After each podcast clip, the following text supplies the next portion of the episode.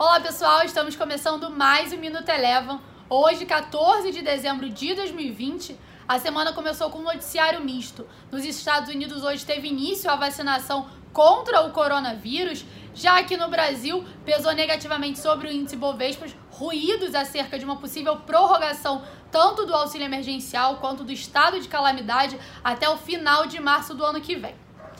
As bolsas norte-americanas encerraram o dia de hoje sem um viés único, também acerca de dúvidas por conta do novo pacote de estímulos econômicos nos Estados Unidos. O S&P 500 hoje teve uma queda de 0,44% e aqui no Brasil o índice Bovespa teve queda de 0,41%. Um dos setores que foi destaque de queda hoje foi o setor de siderurgia e mineração, que acompanharam o desempenho de realização de lucros do minério de ferro, que hoje caiu 3,6%. Vale lembrar que recentemente o minério de ferro chegou a bater a marca dos 150 dólares. CSN hoje foi uma das maiores quedas do setor de siderurgia e mineração, caindo aproximadamente 3,7%. A maior queda do dia de hoje do índice Bovespa ficou por conta das ações da Cogna, que caíram 5,5% após a companhia, num evento, apresentar o guidance para os próximos anos.